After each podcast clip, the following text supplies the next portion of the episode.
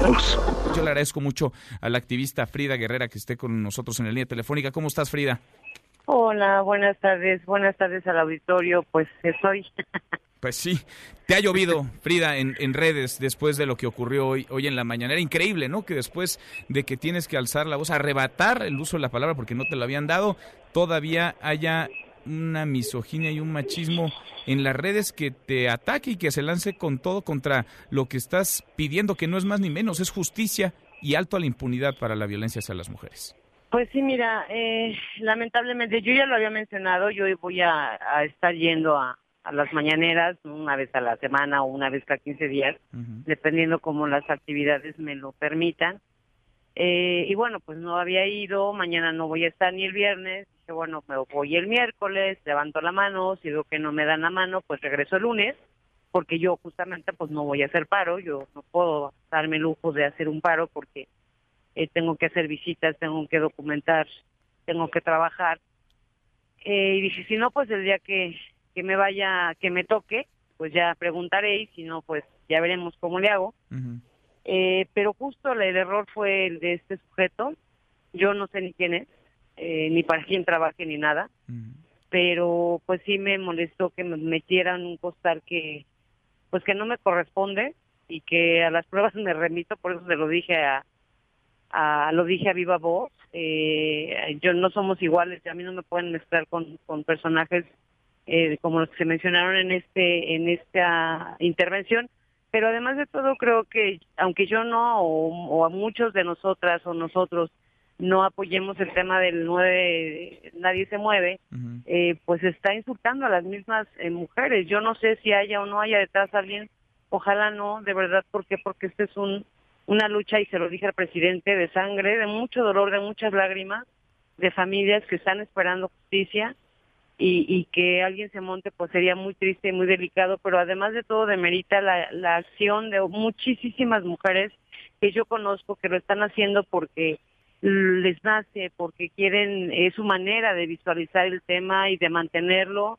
Eh, y bueno, pues creo que nos toca a todas, ¿no? O sea, al querernos encasillar o al querer encasillar este tipo de acciones que las mujeres han estado llevando a cabo, eh, pues aunque yo no lo comparta, uh -huh. jamás nunca voy a descalificarlas y mucho menos a las mujeres, ¿no? Absolutamente. Ahora, de este hombre creo que ya no vale ni la pena hablar más, ha quedado retratado, lo retrataste además tú, es una estampa eh, de, de, de, lo que no queremos como sociedad, de lo que no sirve, de lo que no construye en este país, al contrario.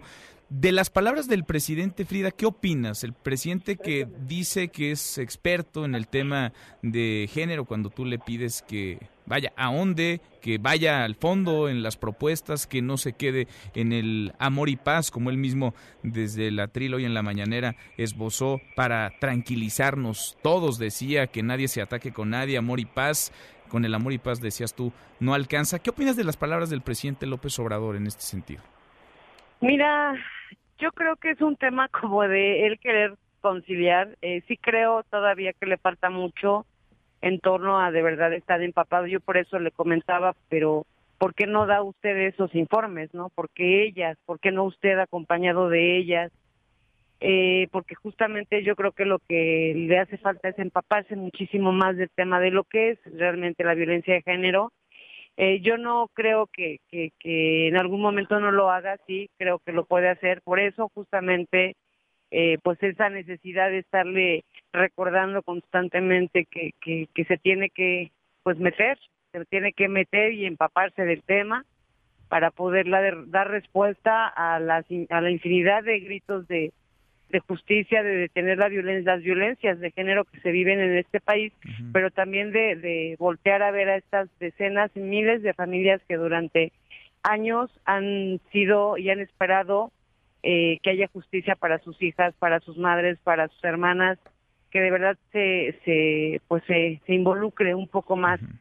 Por eso yo le decía la importancia que tiene que él como presidente mande este mensaje de certidumbre, ¿no? Uh -huh. ¿Qué tan empapado lo ves del tema? Porque ayer anunciaban la rifa la, la, venta de cachitos para la rifa del avión presidencial, donde el premio pues no es no es el avión, el 9, más allá de que tú estés en contra de este paro, que no vayas a participar, digamos, en el mismo, ¿qué te dice que el presidente no tuviera ni en mente, como aseguró, que esa fecha hay un llamado nacional a parar de parte de cientos o de miles de mujeres. Mira, eh, pues mm, me pareció poco. Yo se lo iba a comentar, afortunadamente, a otra compañera. Ella ya se lo había eh, mencionado, el hecho de, de, lo de la venta de, bueno, de estos cachitos el día 9 de marzo. Él revira y dice, no, o sea, lo podemos vender cualquier otro día. Eh, yo creo que, que él también debe de entender eso, o sea, cualquier cosa que él diga desde donde lo está diciendo, repercute en todos y va a tener un sinfín de interpretaciones. Entonces debe de ser muy certero, debe de pisar muy bien, de valorar muy bien eh, lo que dice, ¿no? Porque pues es el presidente, yo por eso le reiteraba esto. Eh, si él lanza un mensaje y además de todo hechos eh, para las familias que están esperando justicia, de verdad que en este informe que ojalá de verdad se dé, yo voy a seguir insistiendo en que una vez a la semana se tiene que dar un informe así, eh, pues de verdad ya se vean hechos concretos y no palabras. Ojalá, ojalá, salir del lugar común de una vez por todas. Frida, te agradezco como siempre que platiques con nosotros. Muchas gracias. Al contrario, te mando un abrazo. Gracias Otro de vuelta, muy buenas tardes. Mesa para todos.